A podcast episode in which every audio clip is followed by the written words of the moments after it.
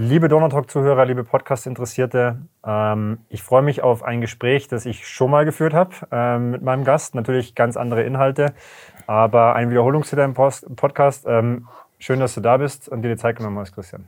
Vielen Dank, dass ich da sein darf. Weißt du noch, wann wir uns das letzte Mal unterhalten haben?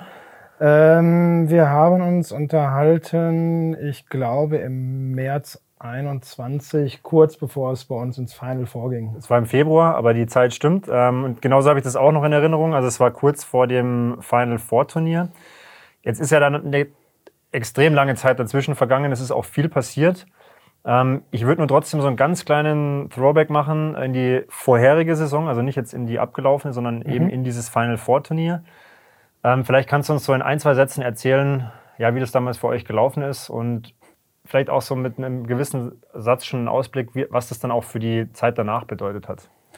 Ja, also wir waren ja damals äh, das erste Mal in, in der Geschichte, seitdem wir in der ersten Liga spielen, äh, Hauptrundensieger und sind als in Anführungsstrichen Favorit in dieses Final vorgegangen. Ähm, es war dann mal wieder äh, ein Modus, der weg von den Playoffs ist, Corona-bedingt.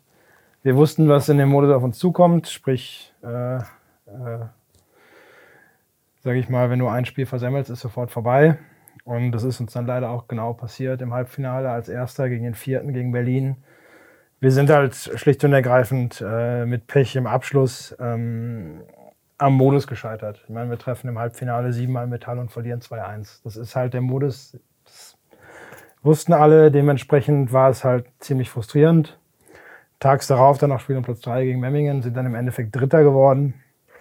Und das war halt, sage ich mal so, nicht das, was wir uns vorgestellt haben, aber im Endeffekt das, was passiert ist. Konntet ihr euch trotzdem freuen über Platz 3 am Ende? Äh, erstaunlicherweise war die Freude sehr groß, ja, obwohl wir ja die Jahre davor auch eigentlich immer Dritter waren und so das dritte Kraft gehalten. Der Frust war, äh, sage ich mal, relativ schnell weg, nachdem wir halt Memmingen dann im, im Spiel um Platz 3 äh, wieder geschlagen haben und wir mit dem Sieg aus der Saison rausgegangen sind. Jetzt habe ich ja gerade schon eingangs gefragt, was, was ist daraus resultiert? Also wie, wie, was macht es mit einer Mannschaft, wenn man eigentlich, ja, als, da kann man schon sagen, als Favorit da reingeht? Ne? Ihr habt die Hauptrunde dominiert, seid Erster. Was heißt es dann danach? Also für die Zeit, jetzt für die Mannschaft, aber auch für deine Arbeit als Trainer, als Kaderplaner? Also was nimmt man dann aus so einer quasi verlorenen Finalserie dann mit und was, hat, was ist daraus resultiert? Im Endeffekt ähm, denke ich mal, beschreibt die Saison, die wir danach hatten, jetzt sehr gut das, das äh, Gegenextrem. Ähm, das heißt, von einer, von einer äh, sauberen, guten Hauptrunde, wo es so durchläuft und wo du halt auch, sag ich mal, eine Welle schwimmst, kannst du dir im Endeffekt hinten raus in den Playoffs oder in einem Final Four nichts kaufen. Und äh, im Endeffekt muss man sagen, vielleicht ist die Hauptrunde auch zu glatt gelaufen, als dass man dann in einem Halbfinale, wo es nur ein Spiel gibt und sich dann blöd das 1-0 als Gegentor fängt, ähm, dann so plötzlich, äh, sage ich mal, der Kopf fängt an. Bisher hat alles funktioniert, warum funktioniert es jetzt nicht? Und dann geht es halt einfach daneben. Und das denke ich mal, dieses, äh, die Nordamerikaner, Nordamerikaner nennen es immer dieses Thema Adversity, dass du halt auch mal unten sein musst während der Saison, um eben damit klarzukommen, wenn es mal nicht so läuft. Und das, denke ich mal, war ein ganz wichtiger Punkt für uns, den wir daraus mitnehmen konnten, dass uns sowas vielleicht gefehlt hat.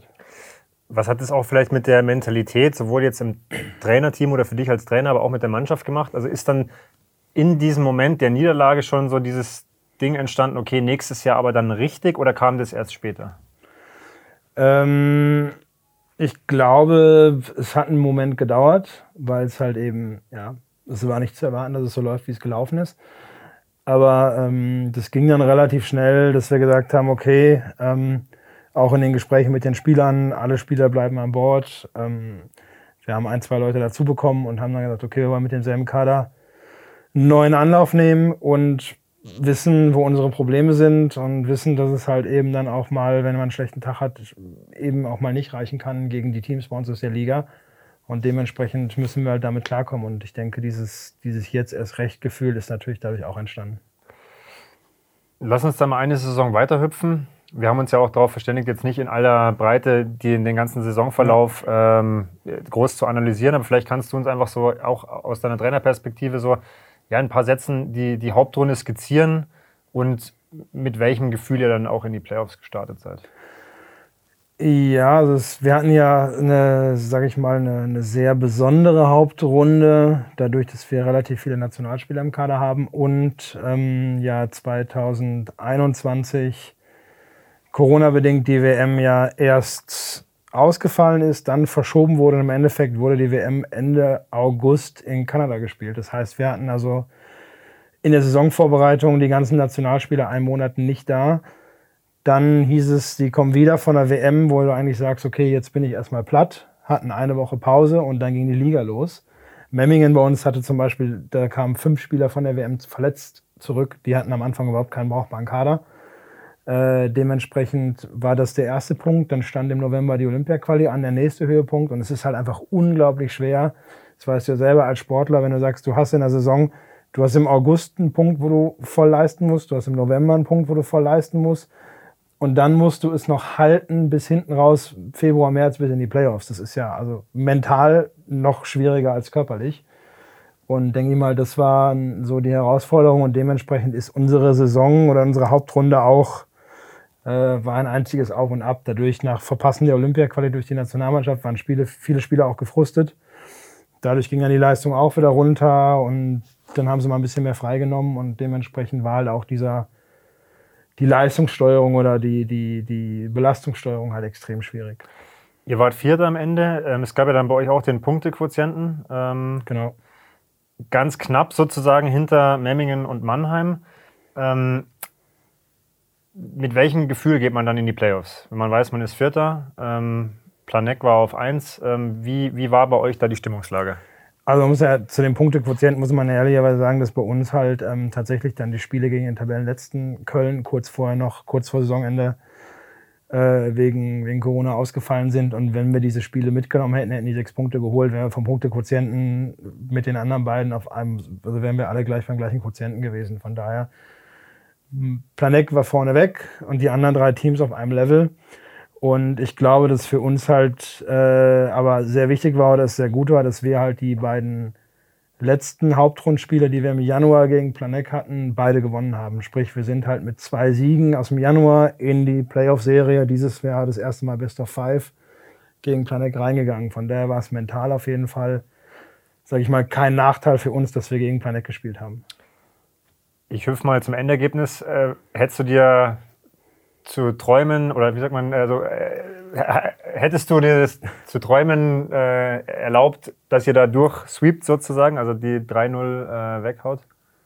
Na, das natürlich auf keinen Fall. Also es, und man muss ja ehrlicherweise sagen, es waren jetzt, das erste Spiel war 1-0, das zweite war 3-2 und das dritte war äh, 2-1 nach Penalty. Also es ist jetzt nicht so, dass wir Planek äh, vom Eis gefegt haben und da wirklich, sage ich mal, da locker durchmarschiert sind. Es waren enge Spiele, die hätten auch sage ich mal, auch mal kippen können in die andere Richtung, wobei man sagen muss, dass wir zweimal halt relativ spät erst die Tore kassiert haben, weil wir auch einen kleinen Kader hatten dieses Jahr. Äh, zu erwarten war es nicht, äh, erträumt haben wir es uns nicht, aber ähm, ich sag mal, in dem Moment, wo wir nach dem ersten Wochenende 2-0 in Führung lagen bei einer Best of Five-Serie, waren wir schon sehr selbstbewusst, dass das am nächsten Wochenende zu Ende ist. Das wäre nämlich meine Frage gewesen, so wann, wann in diesen Playoffs ist das Momentum so auf eure Seite gerückt? War das dieses zweite Spiel oder war das vielleicht auch schon der erste Sieg, der dann auch knapp war mit 1-0? Also wo, es wird ja immer gesprochen so, okay, jetzt hat man das mhm. Momentum mhm. auf seiner Seite. Kannst du das in, dieser, in, der, in der ersten Serie schon verorten oder war das vielleicht auch erst im Finale? Oder? Nee, tatsächlich muss ich sagen, also das war beim, beim ersten Spiel, muss ich sagen, es ging ja los, dass wir beim ersten Spiel nicht wie üblich in Grafing gespielt haben, sondern in Miesbach bei Planek. Und dann hatten wir Probleme mit, der, mit dem Eis, mit der Untereiswerbung. Das heißt, wir haben mit, ich glaube, mit einer Stunde Verspätung angefangen. Wir haben samstags um 21 Uhr erst gespielt. Und wir haben die Spieler am 45 Minuten komplett umgezogen in der Kabine gesessen und gewartet, dass wir, spielen wir, spielen wir nicht, spielen wir, spielen wir nicht. Und dann schießt du relativ früh das 1-0 und spielst das Ding halt, äh, sage ich mal, defensiv sauber nach Hause, lässt vorne noch ein paar Chancen liegen, wobei die Torhüterin von Planek auch wirklich stark gehalten hat. Und, aber ich muss sagen, ich als Trainer, ich hatte jetzt nie die Befürchtung, auch mit einem 1-0 nur, dass das Ding noch in die Hose geht, auch im letzten Drittel nicht. Und ähm, gerade auch wieder dieses Thema, äh, es war in einer Halle, die wir nicht kannten, die Kabinen waren unterirdisch, dann haben wir eine Stunde zu spät angefangen und trotz all dieser Umstände schlägst du den Hauptrunde ersten und Top-Favoriten 1-0 und hast nie wirklich die Gefahr gehabt, dass das Ding nach hinten losgeht. Und ich glaube, das war dann mental großer Faktor fürs Momentum tatsächlich. Jetzt steht da am Ende ein 3 zu 0 und ihr kommt quasi mit äh, drei Siegen ins Finale. Wie, wie war da jetzt die Stimmung bei dir in der Mannschaft? Hast du gesagt, hey, lass mal ruhig bleiben, noch haben wir nichts geschafft? Oder war Sicherheit da, war Euphorie da? Also wie, wie muss man sich das vorstellen? Ja, die Stimmung war natürlich, äh, sage ich mal, an dem Wochenende, wo, es drei, wo wir es 3-0 halt gemacht haben, allein dadurch schon gut, Samstagsabend, dass wir sonntags frei hatten. Und die anderen beiden mussten am Sonntag nochmal spielen. Äh, die andere Serie Mannheim gegen Memmingen, weil da war es auch eng. Und äh, aber dann hieß es ja, dadurch, dass die Serie dann auch vorbei war dem Sonntag, hieß es ja, wir spielen nächsten Samstag Finale. Also da war dann ein Tag Entspannung und Feiern und war auch gut so und gewisser Stolz. Aber danach wurde dann ab montags wieder akribisch hart gearbeitet im Training. Also das war halt, das ist ja ein Zwischenschritt nur. Ja. Genau, es ist ein Zwischenschritt. Ähm, ihr geht in die Finalserie und verliert das erste Spiel knapp auch wieder. Mhm.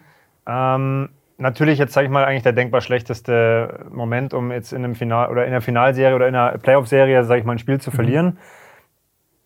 Was hast du da für Möglichkeiten als Trainer? Also du verlierst ein Spiel, das erste in der Finalserie und weißt, okay, das zweite müssen wir eigentlich unbedingt gewinnen, weil sonst ist halt eben schon 2-0 für Memmingen.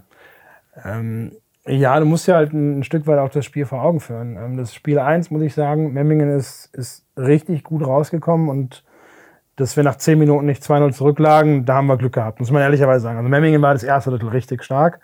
Dann ist es gekippt. Wir haben auch lange geführt. Dann haben wir durch, sage ich mal, ein abgefälschtes Ei kurz vor Schluss das 2-2 kassiert.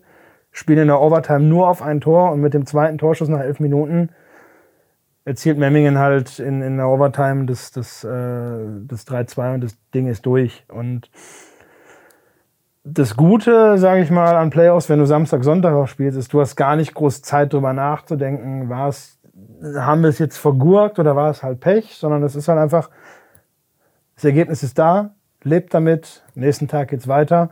Und dann hatten wir natürlich das Glück, dass wir in dem Spiel 2, ich glaube, nach drei Minuten schon 2-0 geführt haben. Und dann war das Thema Samstag gegessen. Ja. Das zweite Spiel habt ihr 3-1 gewonnen, habt die Serie ausgeglichen. Ähm, so wie ich es jetzt auch raushöre bei dir, hattest du ja aber schon immer das Gefühl, so ihr seid eigentlich schon, also ich will jetzt nicht sagen überlegen, aber ihr habt ja, ihr habt schon die Qualitäten, um einfach Memmingen zu schlagen. Das Wissen muss ja da gewesen sein. Ähm, ihr gewinnt auch das dritte Spiel, 4-2 und habt quasi Matchball zum Meistertitel. Jetzt nochmal in das Gespräch zurückgehüpft. Wir haben uns ja damals unterhalten. Du hast gesagt, naja, es ist schon ein Traum, hier in Ingolstadt mal den Titel zu holen. Ihr habt es in der Saison 2021 nicht geschafft. Mhm. Es ist Matchball. Was, was machst du als Trainer? Wie, wie, wie agierst du in der Kabine? Was sagst du, was sagst du den, den, den Mädels? Weil man ist so nah dran, aber man muss natürlich trotzdem noch einspielen, äh, den Fokus ja irgendwie halten und man muss das Ding ja auch zumachen. Ne? Also muss das ja, nochmal gewinnen. Und was, was machst du in der Kabine? Also im Endeffekt muss man sagen, ähm, was für uns natürlich von Vorteil war, ähm, wir haben die, klein, die kleine Halle war ja rappelvoll mit knapp 600 Leuten und äh, noch überall standen die Leute, wo sie irgendwie noch in die Halle reinkommen. Die, die Fans von der GmbH waren da, die Stimmung war super und im Endeffekt war das, glaube ich, ein ganz großer Hebel, auch in der Kabine zu sagen, weil es ging schon zum Warm-up vor dem Spiel auf dem Eis, war halt die Halle schon proppevoll. Und da sagst du halt als Trainer nur ganz ehrlich, guckt euch das an, nehmt das auf, nehmt das in euch auf, die Stimmung, nehmt euch das Ganze auf ihr wollt doch genau in diese, unter diesen Umständen das Ding heute zumachen und nicht nächste Woche nach Memmingen fahren und da dann auswärts spielen nochmal, sondern ihr wollt hier mit der Unterstützung, mit der Heimkulisse feiern, Meister werden und ihr habt jetzt zwei Spiele gewonnen. Ihr hättet das erste Spiel auch gewinnen können mit, mit der Leistung, die ihr abgeliefert habt.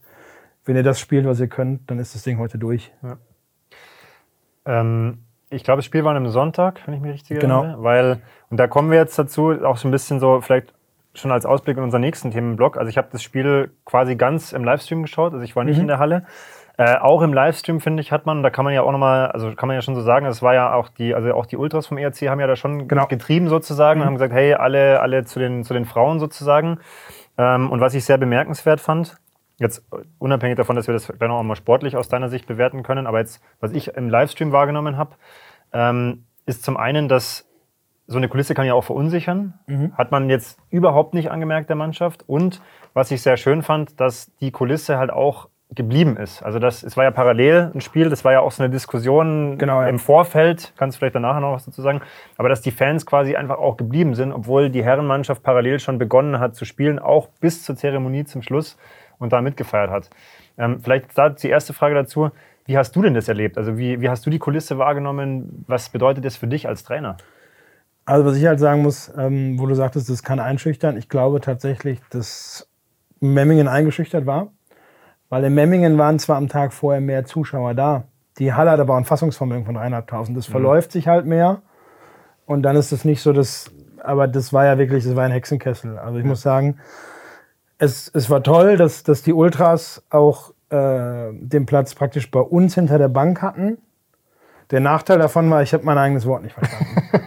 Weil die haben so Gas gegeben, 60, die Jungs haben so Gas gegeben, Jungs und Mädels, 60 Minuten so Gas gegeben hinter mir. Und ja. dadurch, dass die Scheibe hinter der Spielerbank auch nicht so hoch ist, habe ich echt Probleme gehabt, großartig zu kommunizieren auf der Bank. Ich musste sehr nah rangehen an die Spieler, ich musste mal runtergehen und musste gucken, dass ich halt auch beim Thema Wechsel und so weiter, dass ich, dass mir da nichts durchgeht, weil es war halt brutal laut und dementsprechend ähm, war das, war das toll und ja, ehrlicherweise muss man sagen, es ist natürlich auch dann ähm, stark und da sind wir sehr dankbar für, dass eben dann nicht heißt, 16 Minuten Spiel vorbei, alles klar, wir gehen rüber, sondern dass die bei der Pokalübergabe und so weiter, dass die Stimmung weiterging und dass, sage ich mal, die, die Mannschaft die verdiente äh, Unterstützung auch bei der Feier noch gekriegt hat. Als Funfact im Livestream war es auch so, da haben sich der Hans Fischer und der Zippo immer beschwert, dass sie selber nicht sehen vor lauter Trägern und Fahnen. Und auch im Livestream war es oft so, dass äh, das, ich weiß gar nicht, wie ihr am Anfang gespielt habt, aber das rechte Tor, also ja. von euch gesehen, das und rechte, das, mhm. das war nicht immer wirklich sichtbar, weil da doch mal eine Fahne so mhm. davor war. Also das war eigentlich ganz nett. Aber also wie gesagt, auch da ist die Stimmung übergeschwappt und auch da hat man gemerkt, hey, da ist richtig was los in der Halle.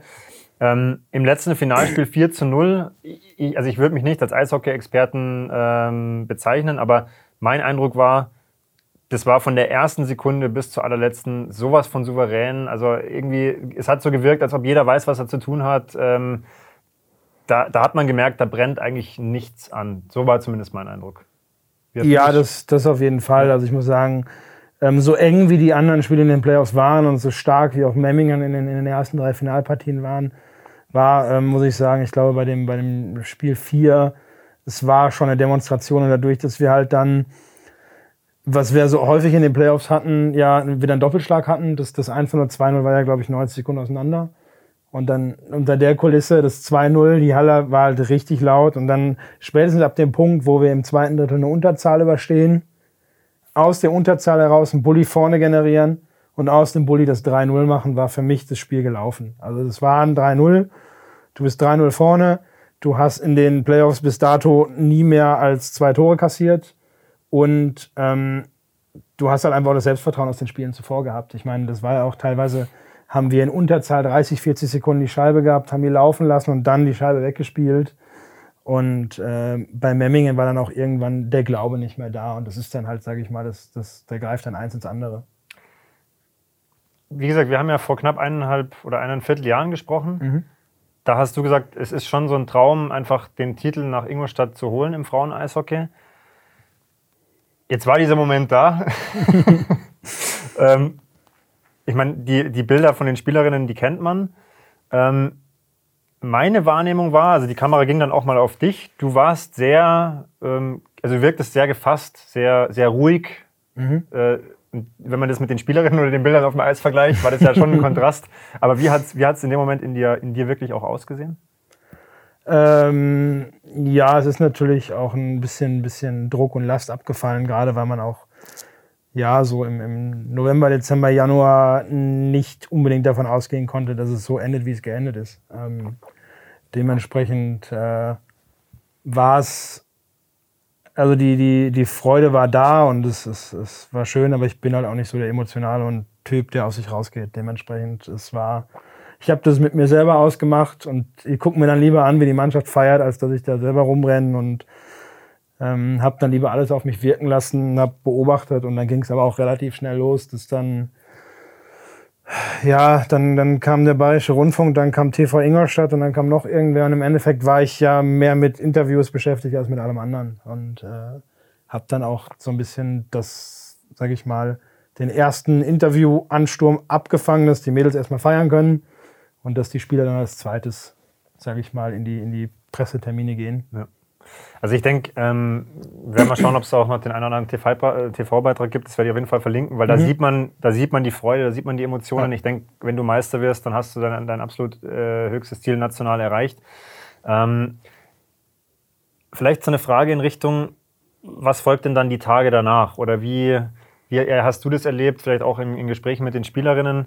Thema, Thema Würdigung, Thema Stellenwert, Thema Außenwahrnehmung, weil wir hatten ja das Thema ursprünglich mal angestoßen, dass ich gesagt habe, naja, ich weiß schon, dass es Frauen-Eishockey gibt in Ingolstadt, mhm. aber es ist halt irgendwie ein Thema, das dann doch eher so ein bisschen, ja, so mitläuft und man hört vielleicht mal irgendwas davon. Also hat dieser Meistertitel da für dich oder für euch was verändert?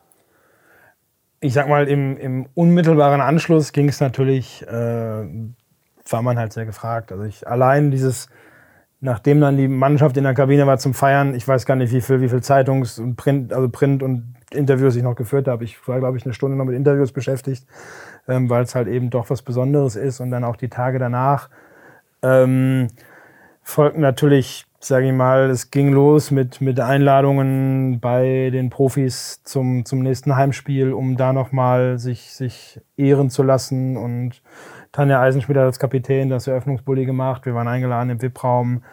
Dann kurz danach ging es dann äh, Eintrag ins Goldene Buch der Stadt, weil ich meine, es war für den EV, also die, die GmbH oder die Profis mal außen vor gelassen, war es, glaube ich, der erste deutsche Meistertitel überhaupt seit Gründung.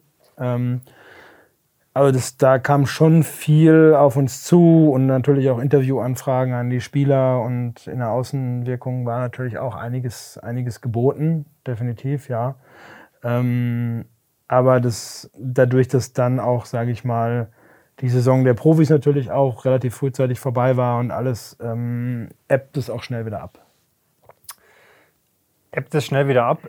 Jetzt bist du deutscher Meister und ich, äh, da war ein, äh, ein wie ich finde, gute Artikel im Donaukurier äh, vor, die Lügen, zwei, drei Wochen, ähm, wo es dann genau darum ging, ja, und was jetzt? Also mhm. wie geht es jetzt weiter? Ähm, vielleicht kannst du mal auch für die Zuhörer und Zuhörerinnen, die das gar nicht wirklich auf dem Schirm haben, nochmal ganz kurz erklären, was du eigentlich alles machst, weil du bist ja jetzt nicht nur der Trainer, in Anführungszeichen, der an der, an der Bande steht mhm. und das Training leitet, sondern du hast ja doch noch ein paar mehr Aufgaben, die ja mhm. eigentlich, klar, jetzt nicht sofort nach einer Meisterschaft losgehen, aber dann doch mit ein paar Wochen Zeitverzug halt wieder anlaufen. Ne? Ja gut, also ich bin ja, ich bin ja nicht nur, ich bin ja nicht nur Trainer, ich bin ja auch sportlicher Leiter Frauen-Eishockey, sprich ich bin für alle Spielerinnen auch im Nachwuchs, die wir haben. Es sind nicht viele, aber es sind halt in der U13, U15, U17 Spielerinnen da, für die ich auch zuständig bin. Ähm, Im Endeffekt muss ich sagen, dann haben wir, glaube ich, habe ich mir dann auch mal tatsächlich zwei Wochen Auszeit gegönnt und dann ging es halt aber los. Dann fängst du an, führst mit allen Spielerinnen aus dem Kader äh, die sogenannten Exit-Gespräche. Das heißt nicht, dass jemand geht, sondern einfach so aus der Saison Saison ist vorbei, man spricht, die laufen jetzt gerade immer noch teilweise, spricht, was, was war gut in der Saison, was war schlecht, was hat der Spieler auch für einen Input, was, was sag ich und wie geht's jetzt weiter. Also du sprichst mit jedem Spieler, wie es halt läuft. Bei uns hat halt niemand einen Arbeitsvertrag, sind alles Vereinsmitglieder, wer gehen will, geht. Ähm, man guckt halt, äh, bleiben alle, gehen einige, muss man halt äh, neue Spieler holen. Ähm, und dann geht halt auch viel Organisatorisches los. Dann, sage ich mal, die, die Planungen für die neue Saison, Kommunikation mit der Liga, äh, ändert sich was bei den Teams, ändert sich was bei den Regeln, ändert sich was bei, beim Modus und so weiter und so fort. Und das läuft halt auch alles über mich. Im Zeitungsartikel war auch ganz klar gestanden, dass du jetzt auf jeden Fall gesagt hast, du machst es weiter, weil auch das ist ja eine Frage, die schon zumindest mal im Raum gestanden ist. Mhm. Ähm, kannst du da zwei, drei Sätze dazu sagen, wie das auch in deinem persönlichen Leben so aussieht? Weil so eine Frage beantwortet man ja wahrscheinlich nicht einfach äh, mal zwischen Tür und Angel. Da ist ja auch wahrscheinlich die zwei Wochen Urlaub vielleicht ganz gut dafür, um mal ein bisschen Abstand zu gewinnen. Ja, also ich muss sagen, die, die äh, Saison hat schon, war schon sehr kraftraubend. Ähm, dadurch, dass wir halt auch eben durch die vielen Nationalspieler, du hast ja sage ich mal, mehrere Gruppen in der Mannschaft, die du alle individuell steuern musst. Und äh, ich habe ja einen normalen Hauptjob.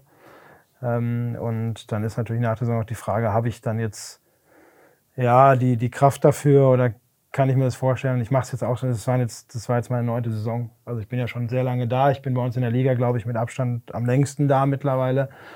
Und dann reflektiert man sich auch, will ich das noch weitermachen?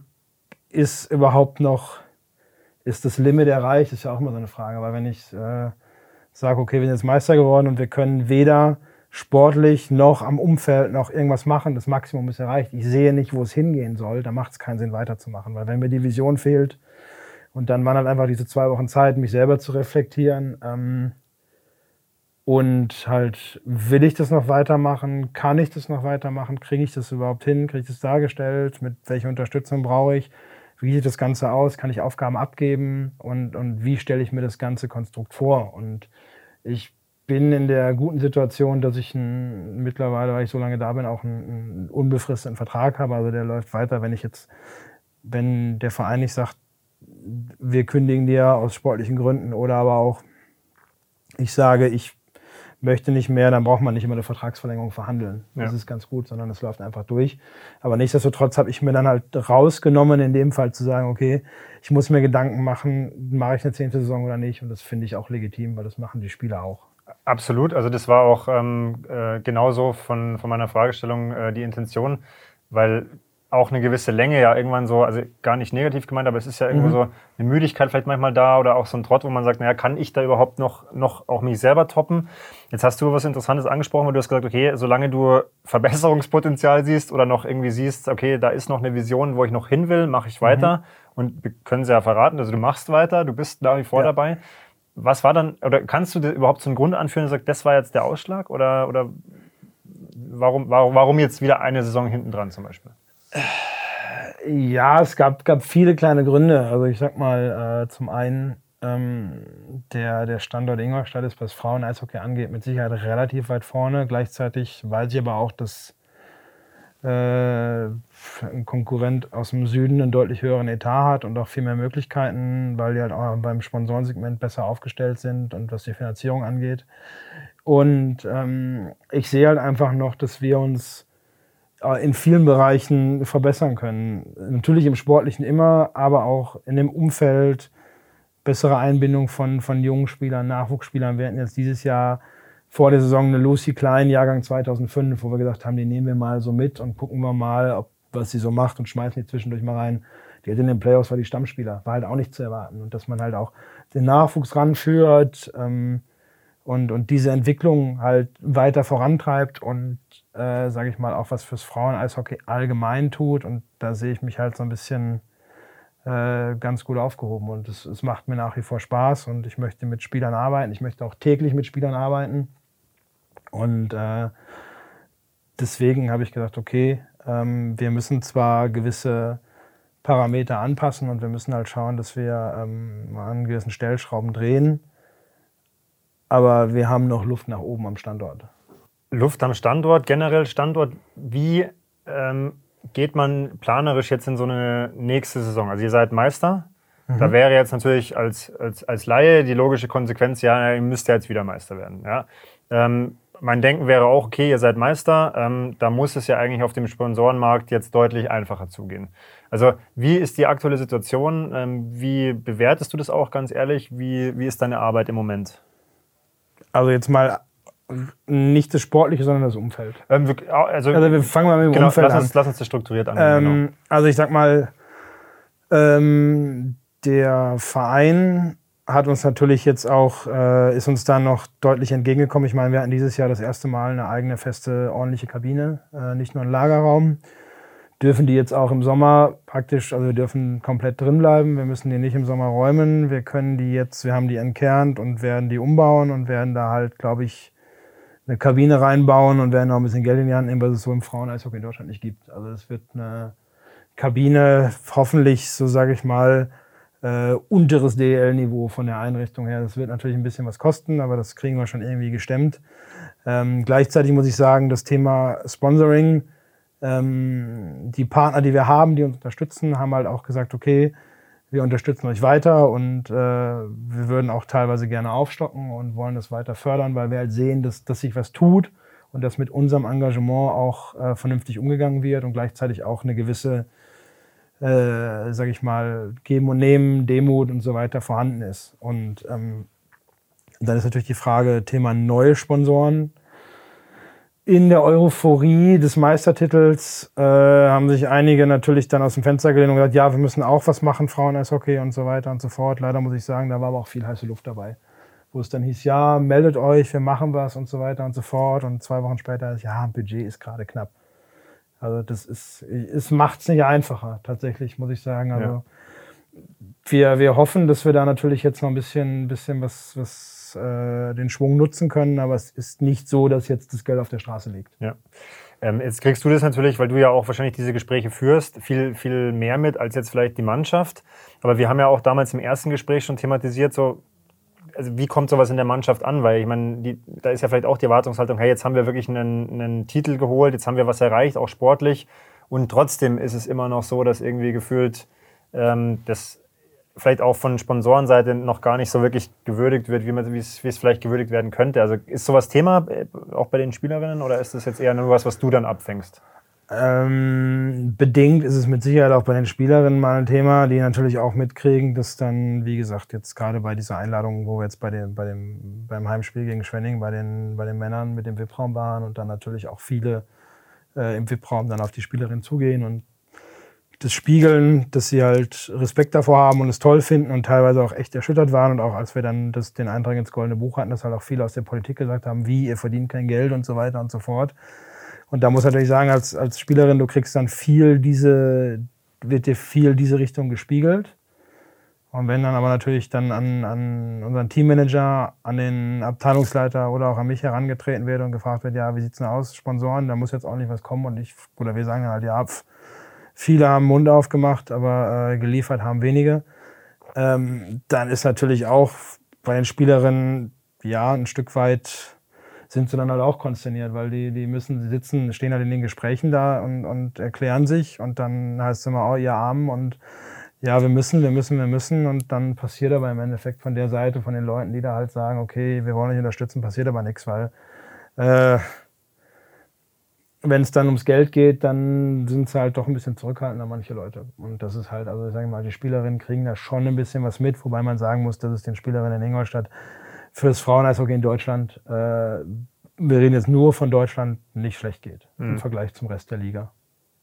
Wobei es natürlich, das haben wir auch im ersten Gespräch, oder habe ich ja, glaube ich, damals so sinngemäß gesagt, das ist ja trotzdem ähm, kein Zustand, mit dem man sich dann zufrieden geben muss, sondern man darf ja dann, dann durchaus sagen, okay, da, das ist vielleicht einfach nicht das, was ich mir vorgestellt habe, oder das finde ich auch schade, wenn da halt eben jetzt einfach wenig daraus resultiert. Ähm, wie gesagt, das ist jetzt so das, das Umfeld. Ähm, vielleicht Kannst du auch mal so sagen, okay, wie es im sportlichen Bereich ähm, aktuell aussieht? Du hast ja schon so ähm, Gespräche angedeutet. Ähm, was, was bedeutet jetzt so ein, so ein Meistertitel für eine Mannschaft? Kommen Leute zu euch? Gehen welche weg? Wie ist da, wie ist da der aktuelle Stand der Dinge? Ja, wir haben jetzt mit vielen Leuten gesprochen. Wir haben auch zwei Neuzugänge, ähm, jüngere Spielerinnen tatsächlich. Wir werden vor der Saison noch aus dem, sage ich mal, Einzugsgebiet im August zwei, drei jüngere Spielerinnen äh, haben, die mal zum Probetraining kommen, die wir uns mal anschauen. Es kommt eine Spielerin aus dem eigenen Nachwuchs hoch, die jetzt alt genug ist, ähm, die hat letztes Jahr schon bei uns mittrainiert, ähm, die dann, sage ich mal, den Kader ergänzen wird. Ähm, auch U16-Nationalspielerin tatsächlich. Ähm, aber man muss ehrlicherweise sagen, dadurch, dass wir, äh, ja, sage ich mal, ein Stück weit als Verein halt, wir, wir zahlen kein Geld, die Spieler sind zahlende Mitglieder und die schwedische Liga ist uns halt locker acht bis zehn Jahre voraus. Da wird mit der, mit der schwedischen Männerliga kooperiert, da wird Geld gezahlt, die haben keine Ausländerbegrenzung und da gibt's Wohnungen und so weiter und so fort. Das Niveau in der Liga ist deutlich höher natürlich dadurch. Also die besten europäischen Spieler spielen alle in Schweden. Ähm, also es, und dadurch, dass du natürlich sagst, okay, wir sind Meister geworden, wir sind der Meister in, in Deutschland, und dann guckst du, was, was sonst noch an Ligen in Europa ist, außer jetzt Schweden, Deutschland, dann hast du noch die EWAL, dieses Österreich-Ungarn-Konstrukt.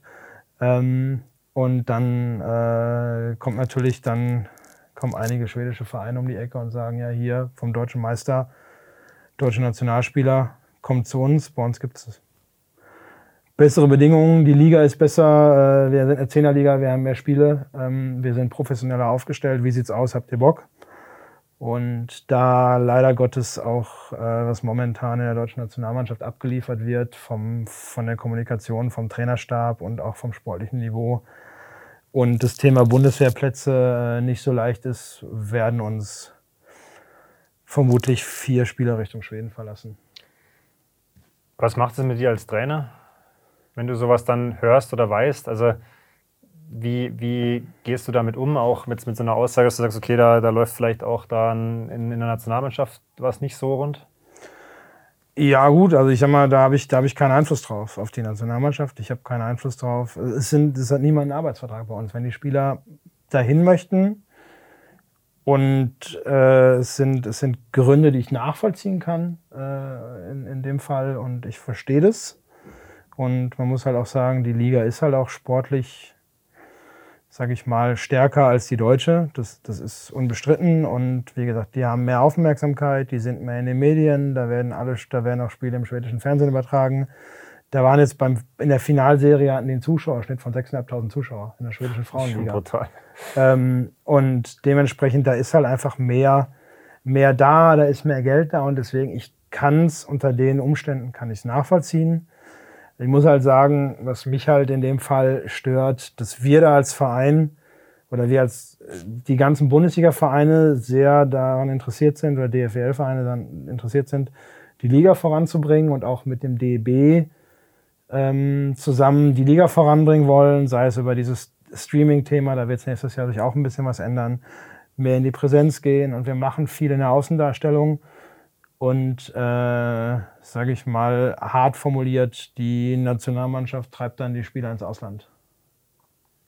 Ist natürlich keine leichte Situation. Ne? Ich meine, das ist, ähm, wie du sagst, du bist Vereinstrainer, du hast mit dem Verband ja erstmal gar nichts zu tun, aber genau. siehst ja trotzdem jetzt deine Spielerinnen davonlaufen, jetzt mal ganz überspitzt gesagt. Ähm, was heißt es jetzt für dich in, in deinem Denken und Arbeiten als Vereinstrainer? Weil du hast natürlich, wenn du sagst, du verlierst mindestens vier oder vier Spielerinnen, mhm die ja auch dann vermutlich Leistungsträgerinnen sind Absolut. in der Mannschaft, wenn es natürlich um Nationalspielerinnen geht. Also wie, was bedeutet das?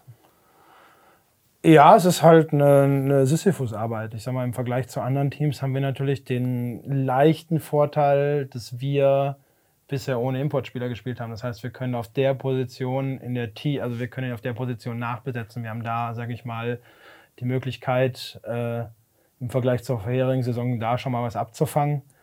Ähm, gleichzeitig ist es halt einfach, ähm, es ist eine, eine Sisyphus-Arbeit, es ist frustrierend einfach zu hören. Ähm, es ist plausibel, was die Spielerinnen sagen und ich verstehe das auch und ich verstehe auch, ähm, es wird auch sehr viel über das Thema, die WM im August war nicht gut, die Olympia-Quali war eine Katastrophe und äh, die Gründe dafür maße ich mir nicht an. Ich habe zwar alle Spiele gesehen und ich war auch vor Ort, wir haben viel mit Spielern gesprochen, aber es ist nicht, nicht meine Baustelle. Ähm, und ehrlicherweise graut mir auch schon vor der nächsten WM jetzt im August, September in Dänemark.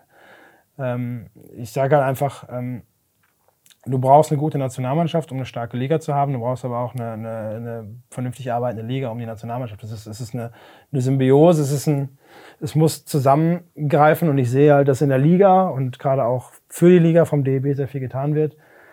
Ich sehe aber bei der Nationalmannschaft, seitdem Christian Kühnerst halt den Bundestrainerposten bei den Frauen abgegeben hat und sportlicher oder Sportchef beim DEB geworden ist äh, und seitdem jetzt für die Nationalmannschaft der Frauen jemand anders zuständig ist, sehe ich halt eine extreme Negativentwicklung. Und es ist ja auch so, so, so wäre ja zumindest mein Verständnis, dass es ja auch wünschenswert ist, dass die guten deutschen Spielerinnen vielleicht die deutsche Liga noch mehr beflügeln und jetzt nicht eigentlich, und das muss man ja so sagen, die deutsche Liga damit ja auch schwächen. Ne? Weil wenn jetzt halt ähm, Leistungsträger, egal von welchem Verein, es kann ja mhm. sein, dass vielleicht bei anderen Vereinen auch noch passiert, ähm, ins Ausland gehen. Äh, das ist ja jetzt nicht unbedingt eine, eine Stärkung für die Liga, sondern es ist ja eher das Gegenteil. Ja, du musst halt Anreize bieten, dass die, die Spieler in Deutschland bleiben. Du musst halt sehen, du hast jetzt momentan, glaube ich, wenn ich mich jetzt nicht irre, hast du sieben äh, Deutsche, die drüben am, am, an der Highschool oder am College sind, Nationalspieler. Du hast dann jetzt mindestens vier in Schweden. Und dann ist natürlich die Frage, wie, wie kann das sein in einem, in einem Sport, wo in Anführungsstrichen keine Millionen fließen, dass von deinen 28 äh, Kaderathleten, die du hast, zwölf im Ausland sind. Ja. Das ist halt die Frage. Und das ist natürlich eine enorme Schwächung für die Liga. Wenn du dir jetzt mal die, die Scorerliste vom letzten Jahr anguckst und siehst, dass unter den ersten zehn entweder Ausländer sind oder alle anderen Deutschen, die jetzt dieses Jahr unter den ersten zehn waren, wahrscheinlich nächstes Jahr im Ausland spielen. Ja. Keine gute Situation. Definitiv nicht. wie, wie, also ich, ich frage jetzt mal ganz platt, wie, wie schaffst du es dann trotzdem positiv in die neue Saison zu gehen oder auch mit einem Optimismus? Weil ich glaube, als Trainer ist es ja wichtig, dass du schon auch voranschreitest und natürlich irgendwie auch ein, ein Leader dahingehend bist, halt eben positive Signale zu senden oder Optimismus auszustrahlen. Ähm, wie schaffst du den Switch da? Ja, im Endeffekt muss ich sagen, haben ja immer noch genug Leute da und es ist halt wichtig, dass du, dass du eine Mannschaft da hast mit, mit Spielern, die wollen. Und die, die für Ingolstadt spielen wollen, die in der ersten Liga spielen wollen, die, die, die arbeiten wollen. Und dann ist es eigentlich ist es leicht. Auch wenn du, sage ich mal, natürlich qualitativ starke Spieler verlierst, ähm, keine Frage, und die auch nicht eins zu eins ersetzen kannst, ist es dennoch, sage ich mal, die, die, die tägliche Trainingsarbeit, die du mit, dem, mit der Mannschaft hast, ist ja äh, ja, das, was dich antreibt, worauf du Bock hast. Und ähm, wenn du da Leute dabei hast, die wollen und der Kader, sage ich mal, groß genug ist, dann, dann macht es auch so Spaß, auch wenn die Leute gehen. Es ist zwar sportlich gesehen schade und auch menschlich schade, aber äh, sage ich mal, trotzdem freue ich mich auf die neue Saison mit der Mannschaft, wie der Kader noch immer aussehen wird. Lass uns mal wieder wie im letzten Gespräch so ein bisschen in die Zukunft hüpfen. Vielleicht mal so knappes mhm Nee, nee, lass uns mal eineinhalb Jahre in die Zukunft hüpfen, weil ist die, dann ist die nächste Saison vorbei. ähm, wann wäre es für dich eine erfolgreiche Saison? Weil natürlich, ich habe es ja schon mal im Gespräch jetzt angedeutet, eigentlich kann ja nach einem Titel die Erwartungshaltung sein, wir müssen den Titel verteidigen. Ähm, jetzt mit dieser neuen Konstellation, also was, was wünschst du dir so in den nächsten eineinhalb Jahren, was hier am Standort passieren sollte? Du hast ja gerade schon Kabine angesprochen. Nur Fun Fact dazu, ich habe gelesen, dass ihr das ja aber schon auch selber macht teilweise dann, ne? also dass hier selber drin steht und und renoviert, ist das richtig? Nee, wir haben jetzt nur tatsächlich, wir haben jetzt das, äh, also wir haben die Kabine leer gemacht selber. Ja. Das war jetzt keine große Arbeit und wir haben jetzt gesagt, okay, bevor wir jetzt irgendjemanden extern kommen lassen, das Weißeln bei, auf, ja. vier, bei vier Wänden, okay. halt, das ist jetzt keine große Herausforderung. Ja. Das geht halt schneller, wenn man es selber also macht. Aber so alles, alles andere okay. lassen wir Profis Ich habe so gelesen, dass ihr das tatsächlich alles selber macht. Nee, nee. Ähm, also keine Kabinenbauer bei euch. Nee, nee, definitiv ähm, nicht. aber nochmal zurück zur Frage. Also eineinhalb, eineinhalb Jahre in die Zukunft gedacht, was wäre für dich so diese Vision, die du auch angesprochen hast? Wo hättest du zum Beispiel den Standort nochmal weiterentwickelt? Was wäre für dich eine erfolgreiche Saison gewesen? Ja, sportlich, wenn du natürlich den Titel verteidigen würdest, was, was schwierig ist. Ich meine, andere Mannschaften schlafen auch nicht und machen eine gute Arbeit. Allen voran natürlich der Finalgegner Memmingen. Ähm, äh, Sage ich mal, für den, für den Standort selber, es wäre für uns auf der strukturellen Seite ein Erfolg, wenn wir endlich mal schaffen, dass die Spieler komplett beitragsfrei sind, dass wir denen vielleicht noch ein paar Schläger zahlen können, dass wir halt monetär besser aufgestellt sind, dass wir äh, wir werden jetzt einmal pro Woche äh, ab der kommenden Saison extra einen Skills Coach für die Spieler kommen lassen. Da habe ich dann in dem Training mehr beobachtenden Charakter und greife ein bisschen ein, aber das Training macht halt ein reiner Skills-Coach. Sei es, sei es Laufen, Stocktechnik, Ski, also alles komplett. Ähm, wir haben letztes Jahr angefangen, mit dem Torwarttrainer zu arbeiten, der auch einmal die Woche da ist, der wird auch wieder da sein. Ähm, dass du halt, sage ich mal, von den Rahmenbedingungen der Mannschaft das möglichst professionellste Umfeld, was unter den monetären, monetären Bedingungen und halt auch unter den Gegebenheiten mit eben die, die, ich meine, die Kabine wird, wird richtig gut werden. Aber die, es sind 34 Quadratmeter und es bleiben 34 Quadratmeter. Also ich kann jetzt nicht eine Wand wegreißen. Und, aber aus dem, was wir haben, sage ich mal, das Optimum rauszuholen, ist natürlich ein Ziel und, und sportlich. Der Kader, wie immer er dann auch aussieht, ob jetzt noch, noch Importspieler kommen, ob wer von den Deutschen alles bleibt, ob eventuell ein paar Junge dazukommen. Wenn du einen Kader hast, wo jeder Spieler sich nochmal weiterentwickelt, wo, wenn jetzt auch andere gehen, Spieler wiederum, sage ich mal, äh, mehr Verantwortung übernehmen und äh, sich weiterentwickeln. Und wir müssen ja sagen, wir haben jetzt zum Beispiel äh, aus, aus dem letzten Jahr jetzt ähm, unsere Playoff-Topscorerin Jule Schiefer, die ist, Jule ist 20. Also die hat noch ein paar Jahre und die hat noch eine sportliche Entwicklung vor sich. Eine Selina Heider ist 21 oder wird jetzt 22. Ähm, wir haben halt auch viele junge Spieler noch, wo ich sage, die sind bei weitem noch nicht fertig und die sollen sich halt weiterentwickeln. Und wenn du diese Spieler weiterentwickelst, profitiert natürlich auch ein Stück weit das deutsche Fraueneishockey und die Nationalmannschaft davon. Ja. Ich denke, es bleibt auf jeden Fall wieder eine spannende Reise in der Zukunft. Also es wird dir, glaube ich, nicht langweilig werden, jetzt was ich auch aus dem Gespräch wieder rausgehört habe. Ähm, ich wünsche natürlich erstmal zum einen, dass ähm, du am Ende des Tages eine Mannschaft hast, in der du oder mit der du super gut arbeiten kannst, wo du sagst, da hast du genau die Spielerinnen mhm. drin, die auch wollen, die Bock haben, hier für Ingolstadt zu spielen. Zum anderen wünsche ich dir natürlich, dass dieses ja, Umfeld Thema sich vielleicht noch mal ein bisschen, ähm, ja, was heißt lösen lässt, aber vielleicht hört ja hier auch der eine oder andere zu, der sagt, hey, ich, ich möchte mal in Kontakt treten mit dir. Mhm. Wir würden dich auf jeden Fall natürlich äh, verlinken auch, wenn da jemand Interesse hat. Ähm, ich würde dir die letzten Worte überlassen. Also wenn du jetzt einfach noch einfach aus, aus der Seele was, was sagen möchtest zum Thema Frauen-Eishockey, zum Thema Standort Ingolstadt, einfach als Aufruf, dann würde ich dir die letzten Worte im Podcast gerne geben. Ja gut, also im Endeffekt ist es sage ich mal, wir beobachten natürlich die, die Entwicklung, die in Schweden passiert, aber man muss ja ehrlicherweise sagen, dass Schweden auch in der Gesellschaft, was das Thema Gleichberechtigung ist, halt der deutschen Gesellschaft weit voraus ist. Hier Gender Pay Gap und ähnliches ist in Schweden relativ äh, oder deutlich weniger als in Deutschland und ähnliches. Ähm, aber ich muss sagen, also wenn wir irgendwann in die Entwicklung reinkommen können und Ingolstadt halt auch mit zum Vorzeigestandort zusammen wahrscheinlich mit Memmingen entwickeln können, das wäre wünschenswert. Aber es geht halt nur durch Unterstützung der, sage ich mal, der Stadt, der ansässigen Unternehmen und ähnliches. Weil man muss sagen, die, die Spielerinnen kriegen kein Geld, die verfahren ihren eigenen Sprit, was nächstes Jahr auch deutlich teurer wird als dieses Jahr. Ähm, die zahlen teilweise ihr Material selber. Denen geht es bei uns im Vergleich zu anderen Vereinen mit Sicherheit nicht schlecht, aber es ist halt viel Luft nach oben. Und wir sind dankbar für jede Unterstützung. Und ich finde, das, was die Spielerinnen da seit Jahren machen, sei es vom Aufwand, aber auch von dem, was sie, was sie an Output liefern, und die da sehr viel Zeit opfern und jedes Wochenende opfern, um ihrem Sport und ihrer Leidenschaft nachzugehen. Ähm, es wäre wünschenswert, wenn äh, die, ja, die Anerkennung noch größer werden würde, unabhängig davon, ob man jetzt nächstes Jahr einen Titel holt oder nicht, sondern einfach halt den Respekt vor dem, was die Spielerinnen da tagtäglich äh, leisten, halt einfach hat oder zeigt und wir halt mehr Unterstützung kriegen würden. Also die Ver Unterstützung vom Verein ist super, die Unterstützung der Profis ist top.